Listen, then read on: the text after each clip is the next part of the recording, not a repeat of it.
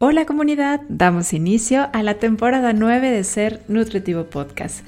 Y antes de hacerlo, te quiero agradecer por estar escuchando este episodio y por acompañarnos durante estas 8 temporadas y estar hoy comenzando a escuchar la temporada 9. Y en agradecimiento de estar escuchando este episodio de apertura, te comparto algunos temas que estaremos tomando a lo largo de esta temporada.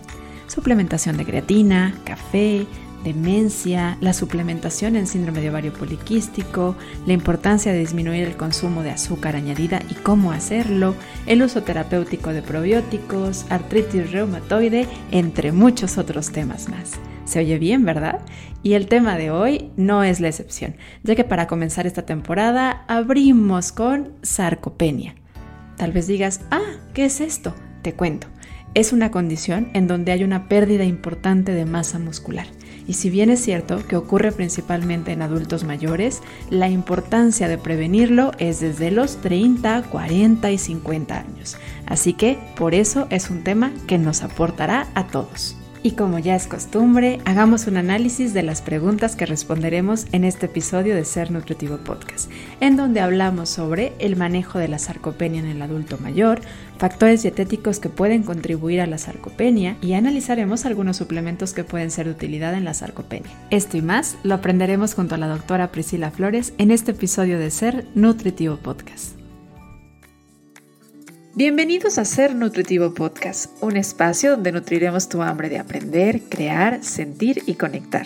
Soy Griselda Jiménez y junto a grandes colegas de la salud y buenos amigos, compartiremos contigo ciencia y experiencia que nutre tu ser.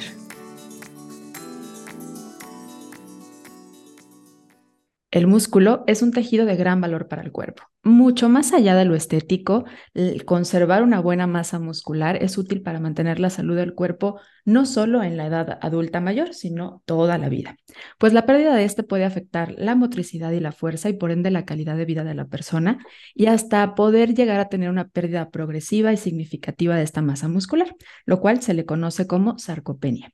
Y aunque es común que esto se diagnostique después de los 50 años y muchísimo más común después de los 80, la realidad es que la prevención debe de generarse desde los 30 y 40 años. Por eso me pareció importante que tomáramos este tema para que nuestra comunidad que oscila entre estos años pueda empezar a trabajarlo desde ahorita y no cuando llegue el tema del diagnóstico. Y para hacerlo, qué mejor que una especialista, una doctora que trata estos temas y ella es, me gusta porque lo va a ver desde el lado justo también de la prevención, porque es la doctora Priscila Flores. Ella es, ella es médico en deporte y rehabilitación y me da mucho gusto poder compartir este episodio contigo. Pris, bienvenida. Muchas gracias, Gris. Contenta de compartirlo y pues listísima porque yo creo que hay mucho que podemos hablar sobre esto desde el lado del deporte, pero también desde el lado de la nutrición, porque creo que al final es de donde se debe de hacer el abordaje tanto preventivo como el abordaje ya cuando existe este diagnóstico. Porque definitivamente habrá algunos que a lo mejor digan, oye, a lo mejor mi mamá lo tiene o mi papá lo tiene o mi abuelito. Y mucho de esto el tema es que no siempre es diagnosticado. Llegar a un diagnóstico de sarcopenia es realmente poco frecuente, sobre todo en México, porque aún, aún hoy en estos tiempos no se ha como llegado a un acuerdo de cómo hacer el diagnóstico. Entonces, si tú empiezas a identificar que esto puede estarle ocurriendo a algún familiar cercano tuyo, por favor, háblalo con un especialista. Pris, pues me gustaría pedirte primero que te conozcan un poquito, si a lo mejor no, no te siguen aún en tus cuentas o no te conocían, que nos hables un poquito de ti. ¿Qué te llevó a ti a dedicarte al tema de la medicina del deporte y la rehabilitación? Porque bueno, yo recuerdo haber llegado contigo cuando estabas más metida en temas de yoga. Hoy ya veo que más amplio el tema del deporte. ¿Qué te llevó a ti a esto? Sí, este, pues bueno, yo soy médico especialista en medicina del deporte y rehabilitación. Juntas, la especialidad de medicina del deporte y rehabilitación solamente se da aquí en la Universidad Autónoma de Nuevo León. Tenemos solo medicina del deporte, que se da en otras partes de la República, como en la Ciudad de México o en Yucatán. Y tenemos medicina física y rehabilitación, que es la que se estudia en el IMSS, y pues tienen un approach o un acercamiento un poco diferente.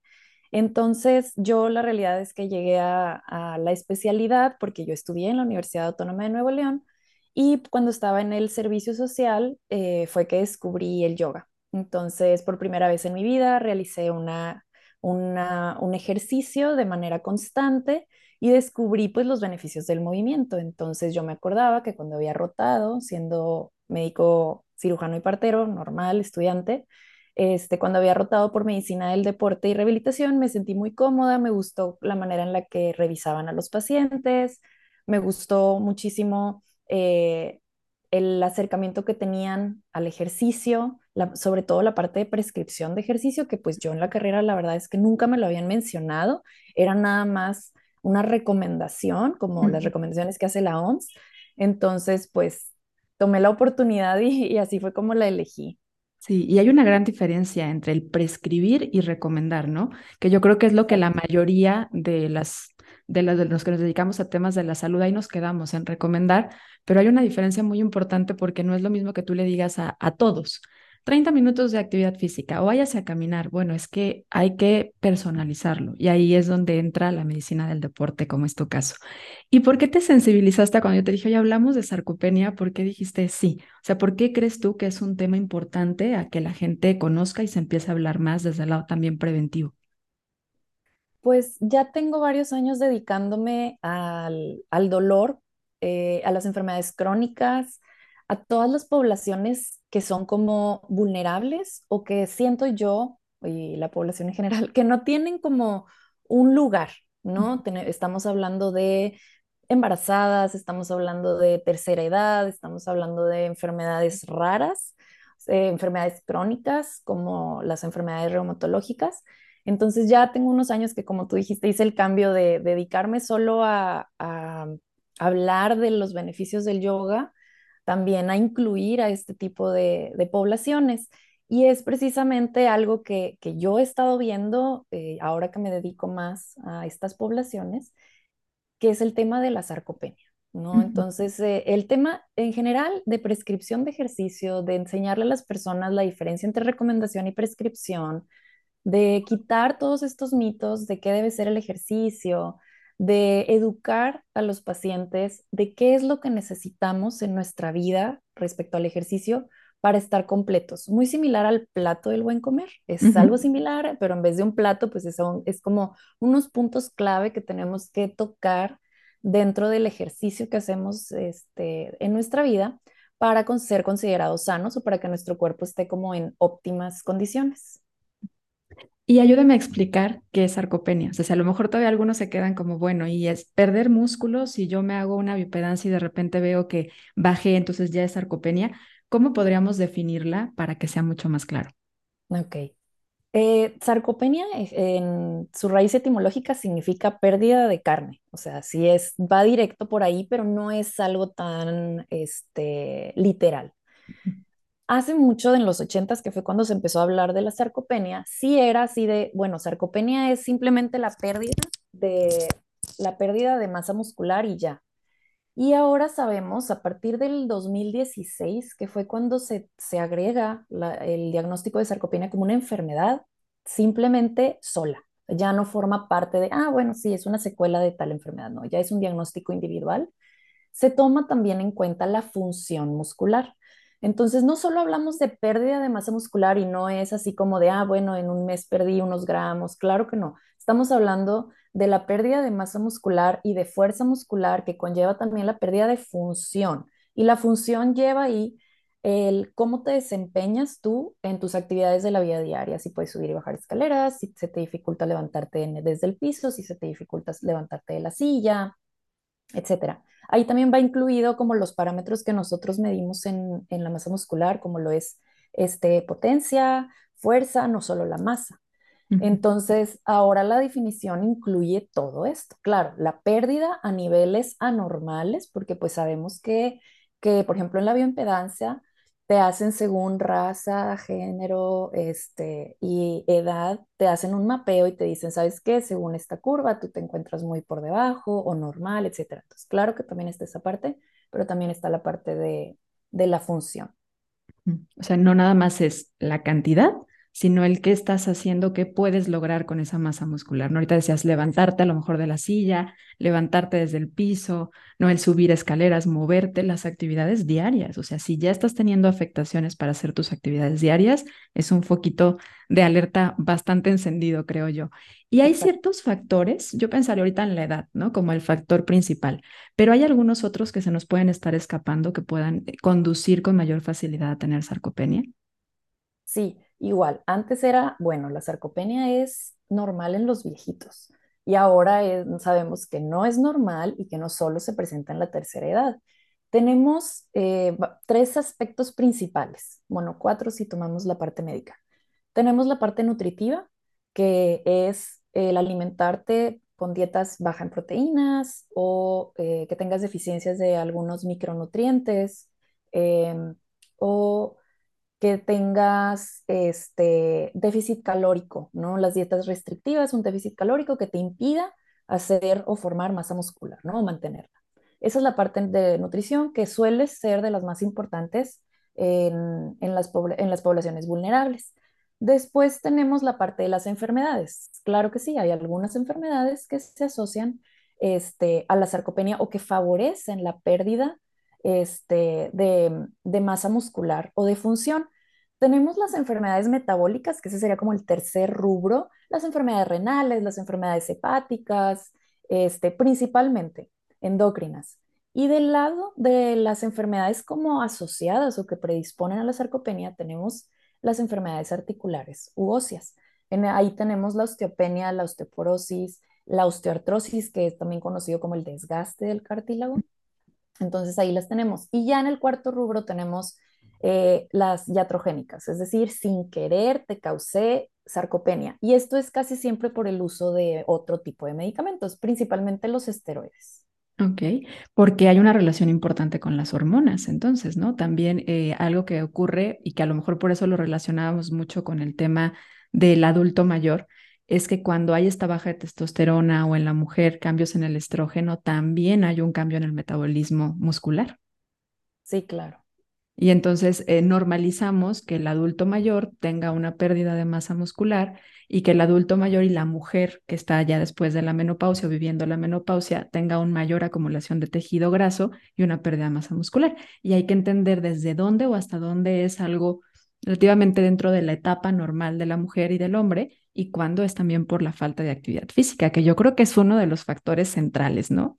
Sí, se me olvidó decirte que era como la, primera, ¿no? O sea, tenemos la parte del sedentarismo o la vida sedentaria, el, eh, el, estado, el estilo de vida sedentario, y ese es un factor desde la juventud, ¿no? O sea, si nuestros trabajos son más como tipo Godín, en donde no estamos en movimiento, no estamos cargando cosas, desde ahí se empieza a ver ese, ese impacto, hasta que literalmente no hagas ejercicio, ¿no? Realmente, o sea, no nada más la actividad física, que es cómo me comporto yo en mi día a día sin tomar en cuenta el ejercicio.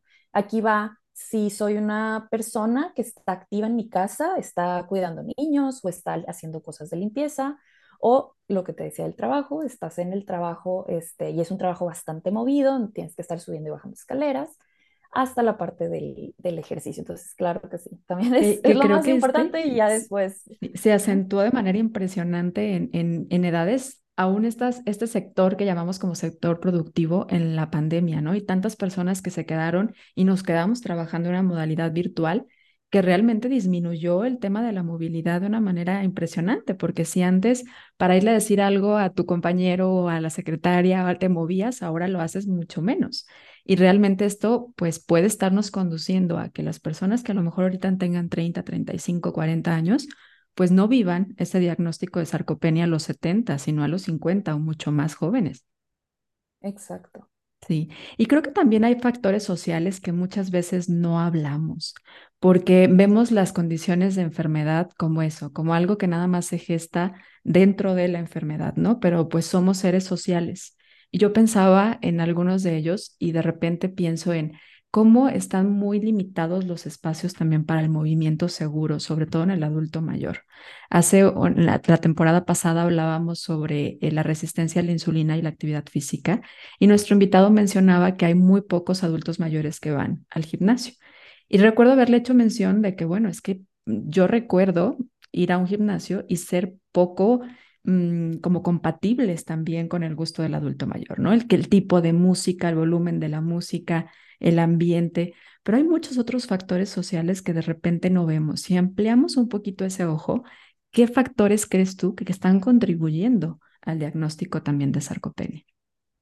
Bueno, lo primero, primero es la dificultad de hacerle entender al adulto mayor que tiene que hacer ejercicio. eso es lo primero, porque me estás hablando de adultos que saben que tienen que hacer ejercicio y eligen hacerlo. Pero la realidad es que la mayor parte de los adultos mayores no saben que tienen que hacer ejercicio, incluso piensan que al revés, que como tienen más riesgo de caer eh, o, viven solos, por ejemplo, entonces no deben de moverse, no deben de hacer ejercicio.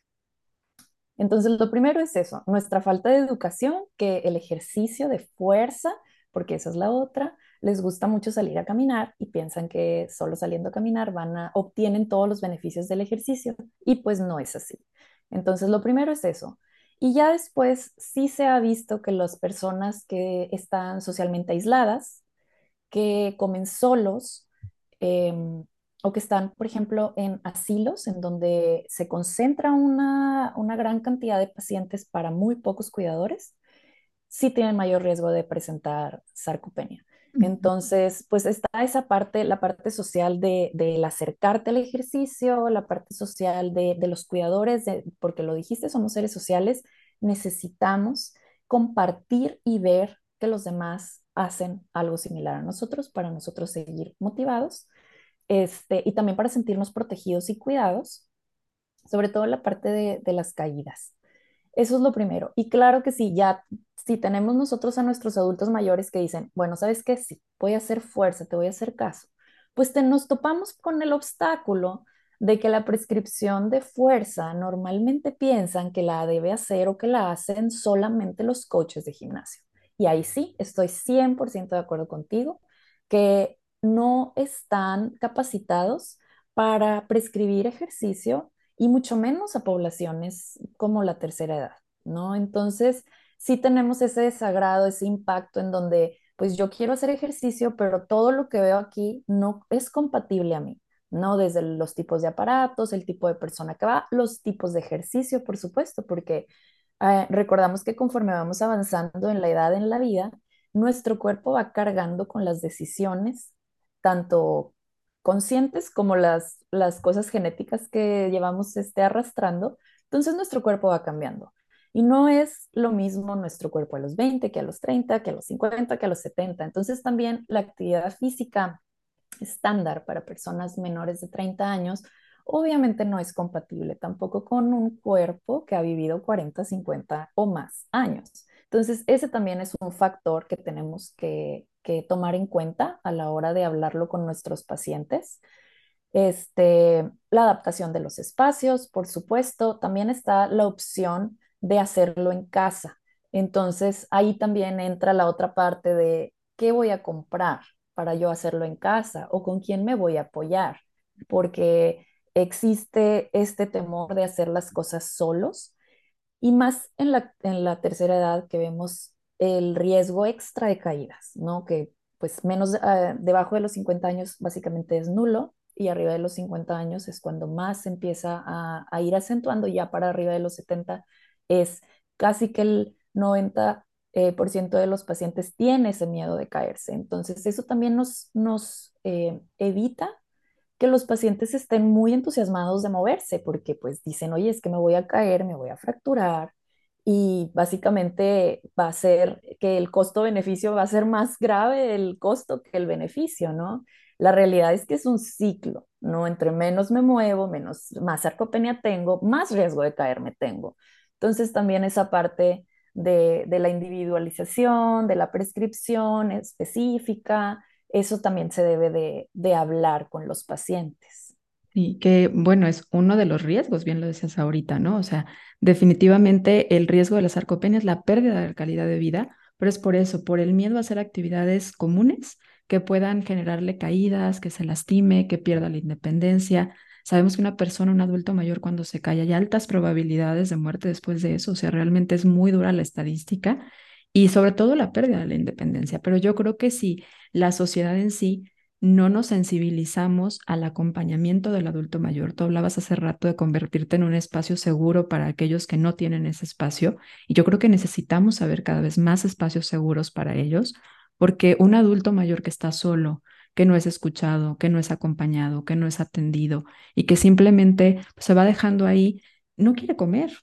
Disminuye mucho el consumo de, su, alimento energético y de la calidad de su alimento porque ya no se vuelve algo también sociable y comer también tiene ese rol social y lo deja de hacer porque pues lo hago solo, porque ya no sabe igual, porque cocinar para mí nada más, pues para qué, ¿no? Sumado a todos los cambios también que hay en su función gástrica que muchas veces también la repercuten. Pero lo importante de, oye, pues ve y visita a tu abuelito, no importa que esté en un asilo, ve y sensibilízate, acompaña, acompáñalo, ayúdalo a que se mueva. Y, y creo que también en los que nos dedicamos al tema de la salud, muchas veces cuando hay dolor, la recomendación común es no te muevas, ¿no? No puedes hacer ejercicio. Ya todo el mundo mandan a nadar cuando tiene un tema de dolor. Y habrá personas que no tengan acceso o posibilidades económicas para poder entrar a una alberca. Y ahí es donde creo que debe de haber una prescripción muchísimo más amplia y adecuada del ejercicio, que no nada más se vuelva en o nadas o no haces nada, ¿no? Porque hay mucho efecto negativo en esto. Lo más nuevo de Body Santé ya está aquí. Ya puedes adquirir el primer curso Cuidando de mí con diabetes, una guía básica que toda persona que vive con diabetes o que tiene un ser cercano que habita con ella se beneficiará de conocer y de recibir. En él hemos reunido y generado información y estrategias que te permitirán conocerte, cuidarte y atenderte desde la integridad de tu ser. Ingresa a www.bodisante.com diagonal cursos y conoce más de lo que tenemos preparado para ti. Si durante cada episodio aprendes mucho, ahora imagínate lo que podrás aprender en un curso especialmente diseñado para ti. También está la parte de los gustos, que es algo que no tomamos en cuenta o que las recomendaciones de la OMS no toman en cuenta, ¿no? Es como, vamos a hacer esto o vete a nadar y para empezar, ahí empieza la prescripción. ¿Qué es nadar para ti? Porque a lo mejor no sé nadar y yo voy a ir a tomar técnica de nado, me van a enseñar los cuatro tipos de nados o aprender a flotar o a caer y salir de la alberca. Y eso ya incluye, o sea, ya es nadar, ya voy a recibir los beneficios y la realidad es que no. Entonces, todo eso tenemos que, revisar con los pacientes. ¿Qué te gusta? ¿Qué es lo que más te gusta? Si, si de plano el temor a moverse es muy, muy alto, que sí tuve, tuve un paciente así hace poco que era de, es que no me quiero mover, tengo muchísimo miedo, entonces nada me gusta, ni caminar, que es como el, el ejercicio que la mayor parte de las personas tolera. Este, nada, bicicleta, pues olvídalo, porque sería sentarme en un asiento, me puedo deslizar y caer también. Nadar, pues igual lo que acabas de decir, hace frío, no tengo un acceso a alberca, ¿quién me va a llevar? ¿Quién me va a traer? Entonces ahí lo que tenemos que hacer es empezar a indagar, bueno, ¿qué te gusta hacer en la vida, en la vida cotidiana? ¿Te gusta leer? ¿Te gusta ver series? ¿Te gusta ver novelas? ¿Te gusta responder crucigramas? Este, y empezar de esa manera a meter algo de ejercicio mientras la persona realiza su actividad este, favorita del día, ¿no? Por ejemplo. Entonces, sí, claro. Para que le resulte más sencillo y aparte sea como un, un, detonador, ¿no? Ah, también tengo que hacer esto mientras veo la novela o mientras veo la serie, sí. Y bueno, creo que una de las del manejo o de las partes básicas del manejo de la sarcopenia es el ejercicio y por eso lo hemos mencionado ahorita varias veces. Pero mm, hablabas tú hace rato de que pues la gente piensa que caminar es suficiente o hacer un ejercicio aeróbico. ¿Qué beneficios hay del ejercicio aeróbico o del ejercicio de resistencia o de los diferentes tipos de ejercicio en la sarcopenia o qué debería de estar haciendo alguien que ya está considerándose que está teniendo una pérdida de masa muscular? Ok, lo primero es la terminología. Resistencia en español es eh, condición aeróbica. En inglés, resistance sí es fuerza. Aquí en México, en, español, resistencia es aeróbico y fuerza es fuerza. Eh, en inglés, endurance es condición aeróbica. Entonces ahí sí tenemos como un desajuste de terminología y siempre que leemos artículos es como que, hay que tengo que recordar que resistencia es fuerza en inglés, etc. Entonces, eso es, es lo primero. Y desde el 2018 se sabe que el tratamiento pilar de la sarcopenia es el ejercicio de fuerza. Entonces, no hay una pastilla mágica, no hay un suplemento mágico, un complemento, una proteína mágica. Realmente, para, o sea, sí es un tratamiento integral que incluye suplementación y un buen de consultas con muchos especialistas, pero como tal, la primer parte debe ser el ejercicio de fuerza. Sí se recomienda, como les hablábamos al inicio, del plato del buen comer, entre comillas, que en el caso del ejercicio, pues son como los pilares del ejercicio. Este, es claro que se recomienda la actividad aeróbica. Este, dentro de, de, las, de los tipos de capacidades que nuestro cuerpo puede desarrollar al hacer ejercicio, tenemos la capacidad aeróbica, que es la más conocida, es la más común, porque por allá de los 80 se puso en boga, ¿no? Este, deja de fumar, corre, sale a correr, o los maratones y todo eso. Entonces, la condición aeróbica es la que más se ha estudiado, sobre todo en salud cardiovascular, aunque ahora ya sabemos que tiene muchísimos otros beneficios. Eh, está esa. Después tenemos la fuerza, que es relativamente nueva, este, este hit, ¿no? O sea, realmente tenemos muy poquito que estamos viendo fuerza, entrena fuerza, fuerza, fuerza, fuerza. Entonces, eh, afortunadamente ya también hay demasiados artículos que, que nos, nos hablan de todos los beneficios que podemos tener tenemos la parte de la flexibilidad, que esa pues es como el patito feo, ¿no? Es lo que los pacientes normalmente no quieren trabajar, ellos quieren salir a caminar o quieren hacer pesas y luego no quieren estirar. La realidad es que debe formar parte de tu vida porque sin flexibilidad pues no hay movimiento. Y después tenemos los otros patitos feos que son todavía los que más olvidamos. Ahí tenemos la coordinación, este, la potencia, el equilibrio, este, la propiocepción, que es esta, este conocimiento de dónde está mi cuerpo en el espacio. Entonces, en todas las guías nos vamos a, encontrar que el ejercicio debe ser completo, y sobre todo si es una persona de tercera edad. No nada más le voy a tratar la fuerza o no nada más lo voy a poner a caminar. Yo necesito que tenga condición aeróbica para poder hacer pesas. Necesito que haga pesas para poder hacer músculo y hueso. Necesito que tenga flex eh, precisamente para que no pierda movimiento. Sabemos que con la edad y las enfermedades articulares vamos perdiendo rango de movimiento y pues la flexibilidad nos, nos mantiene libre de lesiones y con rango de movimiento correcto. Y por supuesto, para evitar caídas, necesitamos trabajar en coordinación, equilibrio, propiocepción, etc. Entonces, sí, definitivamente en todos los artículos es tienes que hacer de todo. Y eso es bastante abrumador. O sea, si tú vienes, si tú eres una persona que tiene décadas sin hacer ejercicio, que de repente yo te diga, tienes que hacer esto y esto y esto, es como, o sea, pues mejor me quedo así. Este, suena bien, suena muy abrumador, ¿no? Todo lo que tengo que hacer. Entonces, lo, vamos a empezar con lo más importante, fuerza. En el caso de la sarcopenia, fuerza. Después vamos metiendo eh, la actividad aeróbica y las guías nos dicen que tenemos que empezar primero a cumplir con los días antes de cumplir con el tiempo para que se nos haga sencillo. Entonces, lo más sencillo para empezar en fuerza es dos días a la semana. Lo más sencillito. Entonces, eso suena cuando yo lo hablo con los pacientes, les digo, bueno, son siete días a la semana. ¿Crees que me pudieras regalar dos para hacer fuerza? Estoy hablando de a lo mejor unos 15, 20 minutos. Y si lo ves así, es como, pues no es nada. Claro que puedo, ¿no? Y ya poco a poco podemos ir agregando el resto de actividades, subiendo las, este, los tiempos, las intensidades, etc. Entonces, este, sí, el ejercicio, la fuerza es lo más, más importante.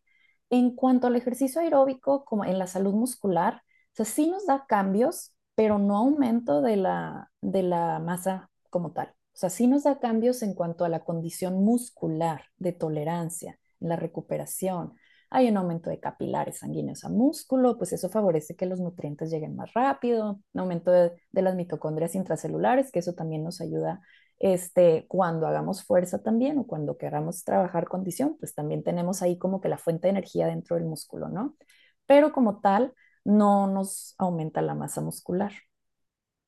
Okay, o sea, no, no sería nada más sal y camina o métete una clase de aeróbics, o sea, si hay que hacer algo que tenga que ver con eh, meter más fuerza. Ahora, muchas de las personas, sobre todo el adulto mayor, tiene temas de movilidad reducida, o sea, ya sea porque tenga un tema de cadera, tenga un tema de rodilla, el famoso manguito rotador, ¿no? Que también luego les afecta. Es un reto, creo yo, el poder prescribir ejercicio en estas condiciones. ¿Qué haces? ¿Cómo le haces? Porque, bueno, creo que es la mayoría de las personas las que traen algún dolor Y también entra este reto, ¿no? El manejo del dolor. Primero manejas el dolor, luego empiezas a generar movimiento o qué va primero. Sí, normalmente me gusta hacer la cita presencial. O sea, si se puede, siempre les digo, tráeme a la persona o ven tú solita a la consulta para yo poderte revisar. Sobre todo si hay una enfermedad de base, ¿no? Y estoy hablando también de jóvenes, no solo de tercera edad. Este, no, pues tengo artritis, tengo lupus, tengo síndrome de Ehlers-Danlos, que es una de las enfermedades raras que afecta a las articulaciones, o ya tengo desgaste, ¿no? Articular. Entonces revisamos rango de movimiento, simetría, porque esa es otra, pasamos la vida sedentarios usando más nuestro lado dominante que el otro y después nos damos cuenta que estamos bien asimétricos. Y eso también nos impide hacer cierto tipo de ejercicios, hay que tomarlo en cuenta, ¿no? Entonces ya con eso vamos ideando. Bueno, yo tengo un, este, los músculos más importantes que son los que debemos de trabajar, que son los de la marcha y el miembro superior, los más cercanos, ¿no? Eh, al tronco, que sería hombro y brazo principalmente, y espalda alta. Entonces, tenemos pues obviamente ejercicios específicos con eh, materiales específicos, ¿verdad? Porque también pensamos en fuerza y pues pensamos, en, barras. Ajá, exacto. Y a comprar tus barras o tus pesotas, ¿no? Sí, y la realidad es que, pues, o sea, tengo personas de 70 años que empiezan con una mancuernita o con una pelotita de 400 gramos y, les queda súper bien, ¿no? Para en ese momento, porque también recordemos que el ejercicio es progresivo. Con los 400 gramos de ahorita no te los vas a quedar en dentro de uno o dos meses. Entonces, este, sí, eso es la, la otra. Revisar qué podemos hacer para que tú te sientas cómoda en haciendo tu ejercicio. Por ejemplo, personas de tercera edad, si podemos mantenerlos sentados la mayor parte del tiempo, o sea, que no haya muchos cambios de, posición, es mejor para disminuirles el temor de caer o disminuirles las respuestas vasovagales, que son estas respuestas donde hay una redistribución de sangre, sobre todo si están tomando medicamentos para la presión arterial o si también son diabéticos y están tomando este, medicamentos para salud cardiovascular como preven, de manera preventiva. Tenemos que a veces al moverlos, o sea, de sentado a parado, se marean, se les baja la presión, se marean y pues corremos el riesgo de que se nos caigan. Entonces también es esa parte, ¿no? De revisar los antecedentes de nuestro paciente. Respecto a los materiales, pues hay muchísimos, cada vez hay más, entonces eso también tenemos que estar bien agradecidos. No nada más hay mancuernas, también hay pelotitas con peso, también hay polainas que me encantan porque son unas pulseras con peso que se ponen en tobillo o en muñeca y pues eso hace que el paciente no tenga que cargar algo en las manos, ¿no? Sobre todo si estamos hablando que tiene dolor eh, a la prensión o dolor en, en, los dedos y en la mano. Este, tenemos ligas también, ligas cerradas, ligas abiertas. Entonces, hay muchísimo de dónde elegir. Después de nosotros hacer un plan, lo pasamos al paciente con ya sea nosotros mismos o trabajamos en conjunto con los fisioterapeutas que específicamente sepan eh, o estén entrenados para este, supervisar y guiar a los pacientes vulnerables este, en fuerza, ¿verdad? Porque eso también es un entrenamiento aparte. Y ahí vemos, a lo mejor yo en la consulta el paciente se siente bien emocionado y me dice, sí, sí puedo hacer esto. Y después cuando pasa con el fisio es como, no puedo ni agarrar la liga, me duele la muñeca, no me había dado cuenta. Entonces ahí es cuando, bueno, vamos cambiando, ¿ok? Este ejercicio no, lo cambiamos. Entonces aquí lo importante y es algo que siempre hay que recalcarle a los pacientes es que el ejercicio se adapta a ti, tú no al ejercicio, ¿verdad? O sea, entonces sí hay un ejercicio de fuerza para ti, hay un ejercicio que no te va a maltratar, hay un ejercicio que te va a gustar, hay un ejercicio que puedes hacer súper, súper cómodo, este, descansando, pero que sí va a, a tener como objetivo aumentar la masa muscular. Sí, me encanta porque pones como esta lucecita, creo yo, para muchas personas que a lo mejor durante mucho tiempo han estado sin hacerlo porque aparte pues está el miedo. Y el miedo muchas veces sin fundado por el dolor que tienen y muchas veces también por los mismos médicos, que es como, si no es este ejercicio, mejor no lo hagas porque te vas a lastimar. Hay maneras, hay formas de hacerlo. Y pues es esto también, ¿no? Paulatino. Creo que también esta concepción que tenemos del ejercicio, de que si no lo haces, si no duele y si no es intenso y si no sirve, creo que también es muy negativa y muy poco favorecedora en estos casos, porque no, al contrario, debe de, sí, a lo mejor sientes algo de incomodidad, pero no debe de haber, no aumentar el dolor, ¿no? Creo yo que también ese es el miedo muchas veces. Exacto. En el caso de cuando tenemos dolor, eh, sí hay que por ejemplo, vamos a suponer que tiene afectado miembro superior, pues nos podemos empezar a enfocar en miembro inferior y tronco sin meter el miembro superior. Y al mismo tiempo hay que, hay que trabajar este, el dolor.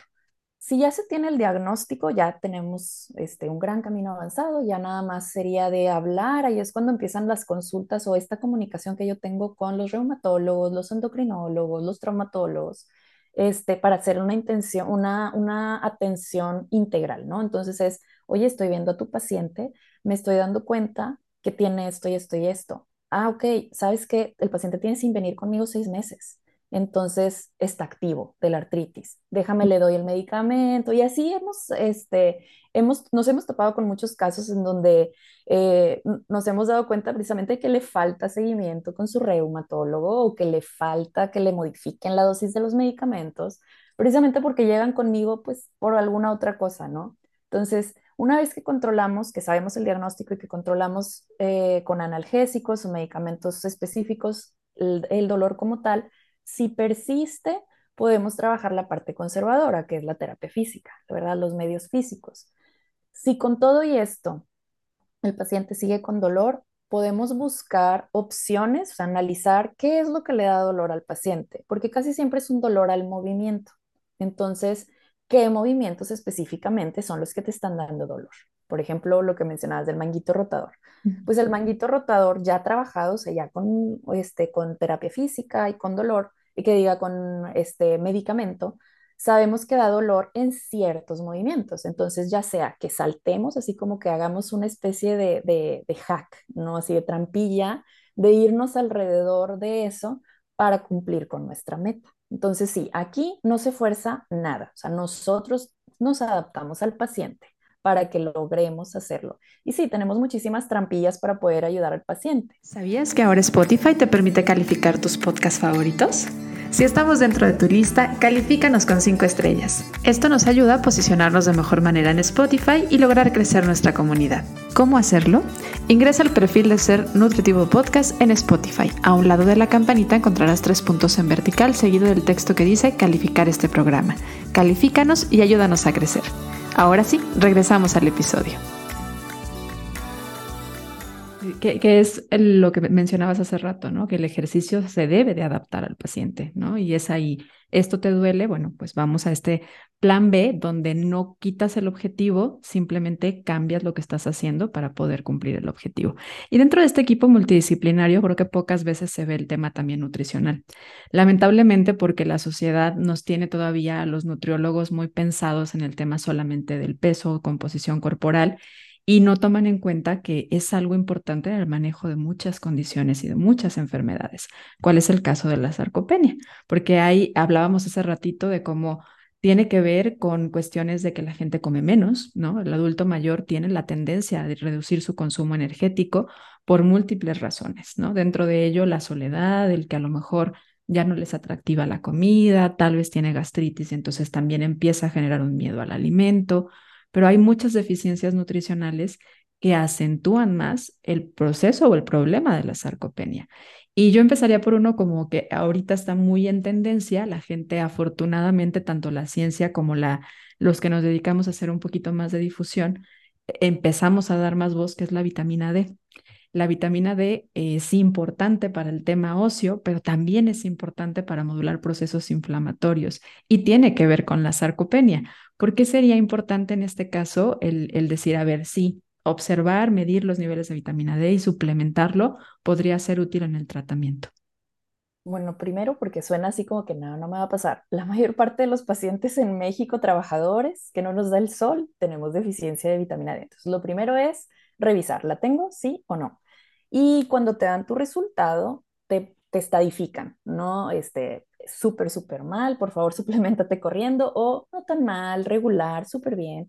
Entonces, según la estadificación, eh, que les digo, la mayoría está en deficiencia, em, que sería la, deficiencia leve o de ahí ya es moderada y luego grave. Em, entonces, además de los beneficios de suplementar la vitamina D por la parte inflamatoria, eh, también en procesos autoinmunes o alérgicos, también es demasiado importante, sabemos que el consumo de vitamina D combinado con el ejercicio nos ayuda a eh, la síntesis proteica. Y la síntesis proteica es lo que finalmente nos ayuda a tener mejor masa muscular. Entonces, eso sí es algo que, tenemos que platicar con el paciente. Una vez que tenemos el, registro que nos dice sí, si tiene deficiencia, si te corrobora que tiene deficiencia de vitamina D, tenemos que hablar que si lo combinamos con, por ejemplo, el calcio, bueno, la vitamina D más el calcio nos va a ayudar a tener mejor salud ósea, siempre y cuando se, también le ayudemos con ejercicio de fuerza. Y mayor masa muscular, siempre y cuando lo agarremos con ejercicio de fuerza.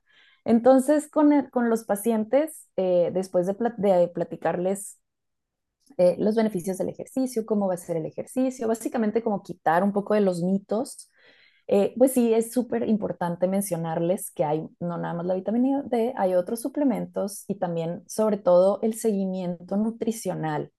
Eso también es demasiado importante. les tenemos que explicar que uno sin el otro no va a dar los resultados óptimos. Entonces, aquí eh, la clave es, yo con el menor esfuerzo posible quiero lograr los mayores beneficios posibles. Y ese menor esfuerzo posible es los dos días de ejercicio a la semana que me dijiste que sí me podías regalar, más la, eh, el consumo correcto de calorías, de proteínas, de micronutrientes, ya lleva este, la vitamina D. Entonces es esto es, el, es como el camino corto para que tú logres tu beneficio y el camino corto incluye que te suplementes y te alimentes bien. y, y, ahí ya no suena tan fácil, ¿no? Porque ya es cubrir el requerimiento calórico, las proteínas y bla, bla, bla, y ya son varios esfuerzos, muchas veces así. Y también ahí entra lo mismo que, que, van a hacer con el especialista en, en, el deporte, también hacerlo con el especialista en nutrición, en donde a ver si empezamos desde aquí tenemos efecto en todo esto, ¿no? Porque a lo mejor el paciente no tiene la posibilidad económica de suplementarse. Y si bien, si ya trae un tema de deficiencia importante de vitamina D, sí sería muy, muy relevante hacerlo, pues empezar a consumir alimentos que tengan presencia de vitamina D. Tal vez el paciente ha dejado los lácteos porque pues se puso en tendencia que los lácteos le generan a todas las personas intolerancia, inflamación, gases, o no reconoce qué alimentos le inflaman, o hay miedo a consumir el lácteo, bueno, pues buscar otras alternativas de fuentes de calcio, de fuentes de vitamina D, exponerse al sol ciertos momentos del día, la exposición que también les va a ayudar en esta parte del contacto con la naturaleza, con anímicamente a sentirse mejor y que también los va a llevar a moverse un poco más porque al salir ya va a generarles sentirse un poco mejor y el consumo de a lo mejor reducirlo también a más fuentes de vegetales. Habrá quienes digan que tiene que ver los vegetales aquí, pero los antioxidantes son muy importantes en el manejo de la sarcopenia. Lo son porque eh, definitivamente hay un proceso oxidativo aumentado y fuentes como los betacarotenos son relevantes y los encontramos en los alimentos naturales. A lo mejor no necesitas comprarte un suplemento ahí. Si hay posibilidades, hay suplementos muy muy buena eh, evidencia, pues, muy fuerte evidencia, como es el tema de la creatina, que ahorita me vas a ayudar a platicar un poquito más. Y de decir que, bueno, viene un episodio donde vamos a hablar del uso terapéutico de la creatina en diferentes enfermedades, pero bueno, es uno de los suplementos que también tiene evidencia importante en condiciones como la sarcopenia, pero también en el alimento puro como tal encontramos. No todo es suplementación, aunque sí podemos favorecernos de la suplementación. ¿Qué piensas tú de la suplementación de la creatina en estos casos y de la suplementación también de algunas proteínas? Platica. Pues a mí me encanta la creatina. Siento que es una sustancia bastante, bastante noble. Hasta la fecha todos los estudios han arrojado que es bastante segura en la mayor parte de las enfermedades renales, en la mayor parte de las enfermedades hepáticas, autoinmunes, etc. Y cada vez se ha ido estudiando más eh, su papel en otro tipo de enfermedades, ¿no? Enfermedades neuromusculares, enfermedades nerviosas, incluso psiquiátricas, depresión, ansiedad.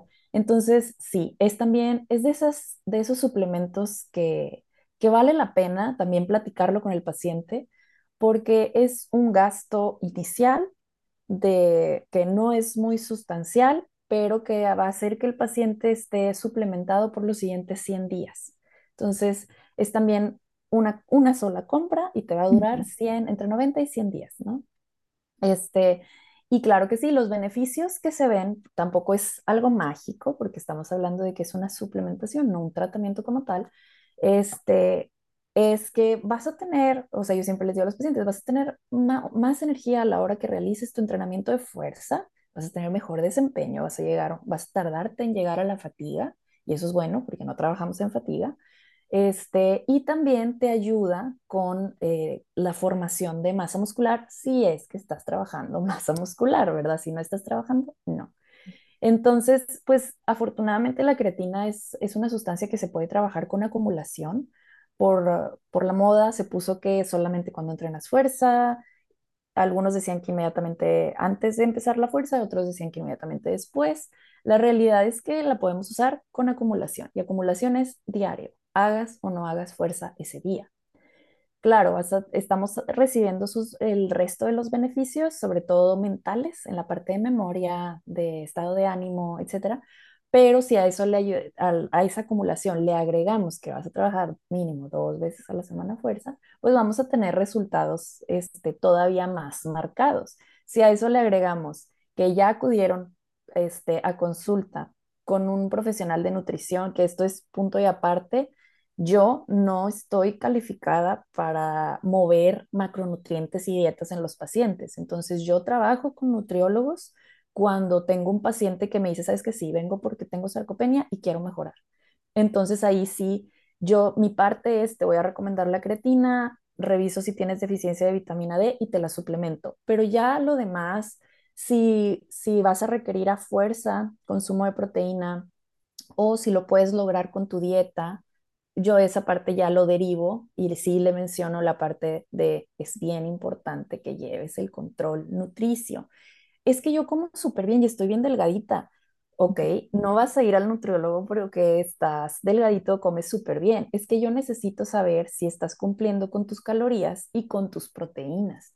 Porque si no estás contando, con, si no estás juntando el número correcto de calorías y proteínas, si estás comiendo de menos, no vas a lograr las metas musculares que yo necesito que logres.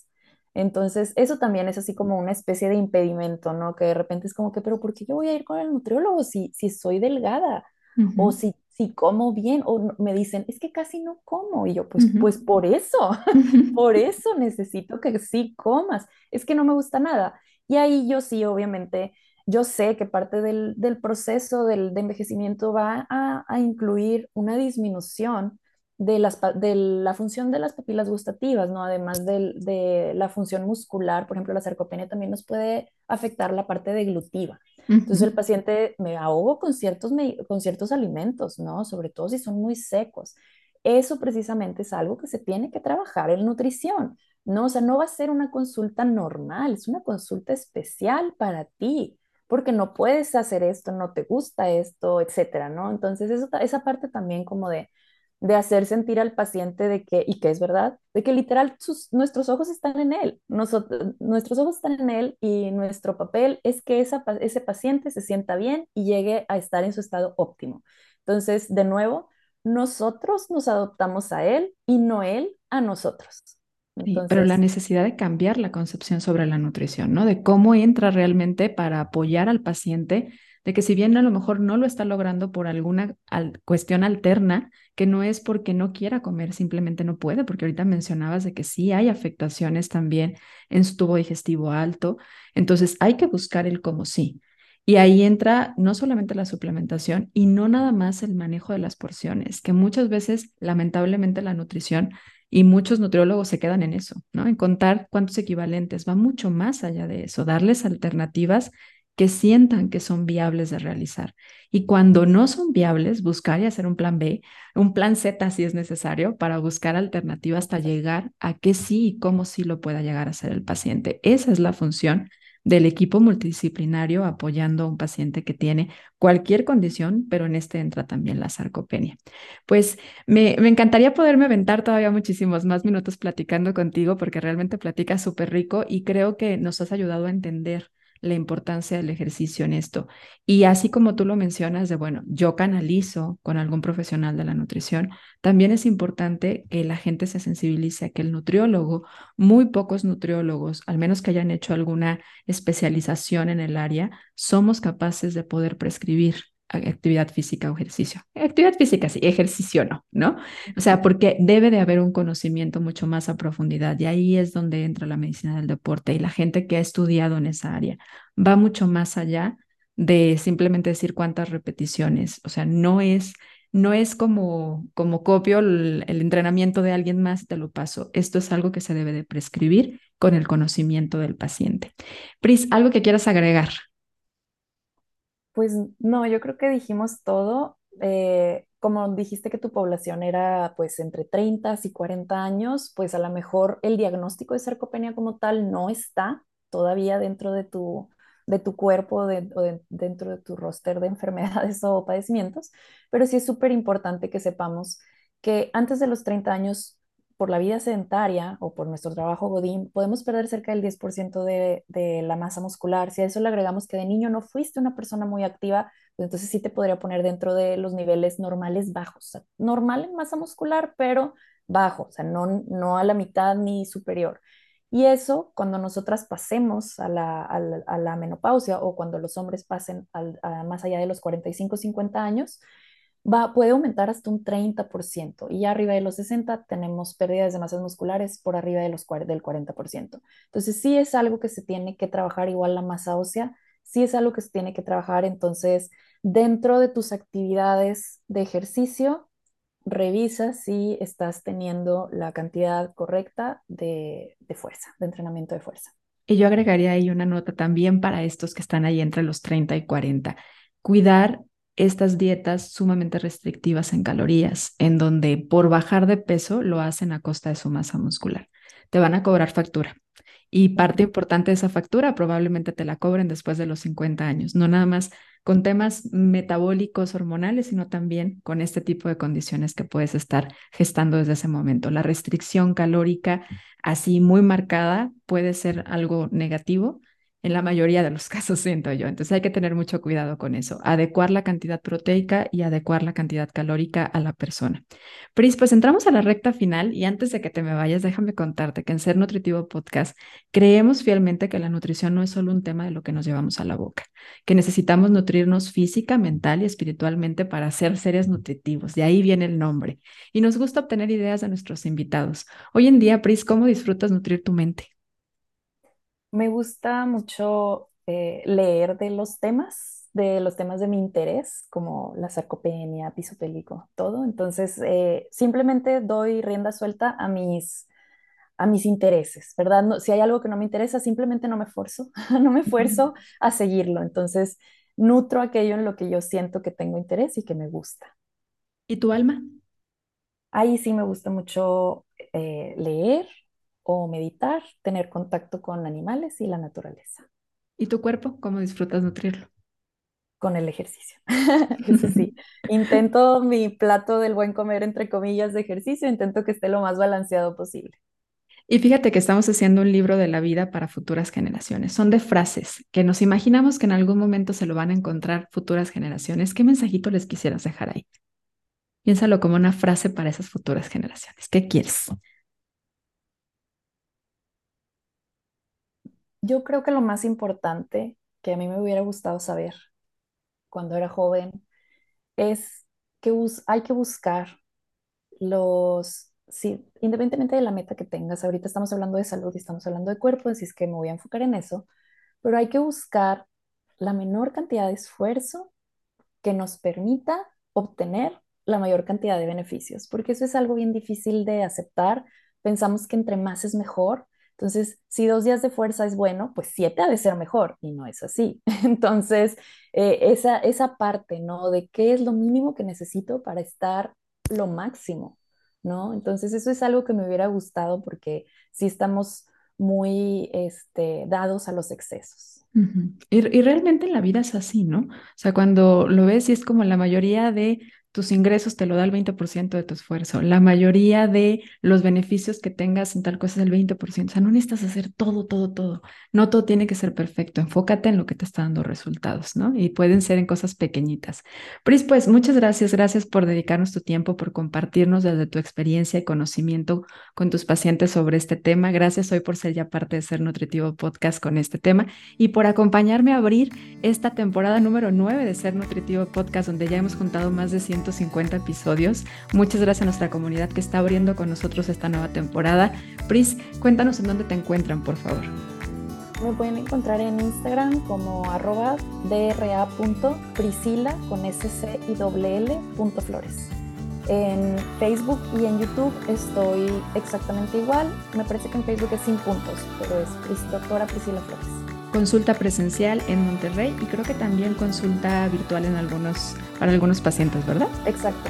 Sí, así que bueno, vamos a compartirte también dentro del boletín las redes sociales de la doctora Pris. Muchas gracias por ser parte de esto, Pris, y a ti que nos escuchas, gracias por estar aquí. Recuerda que nos encuentras con un episodio nuevo el próximo jueves. Gracias.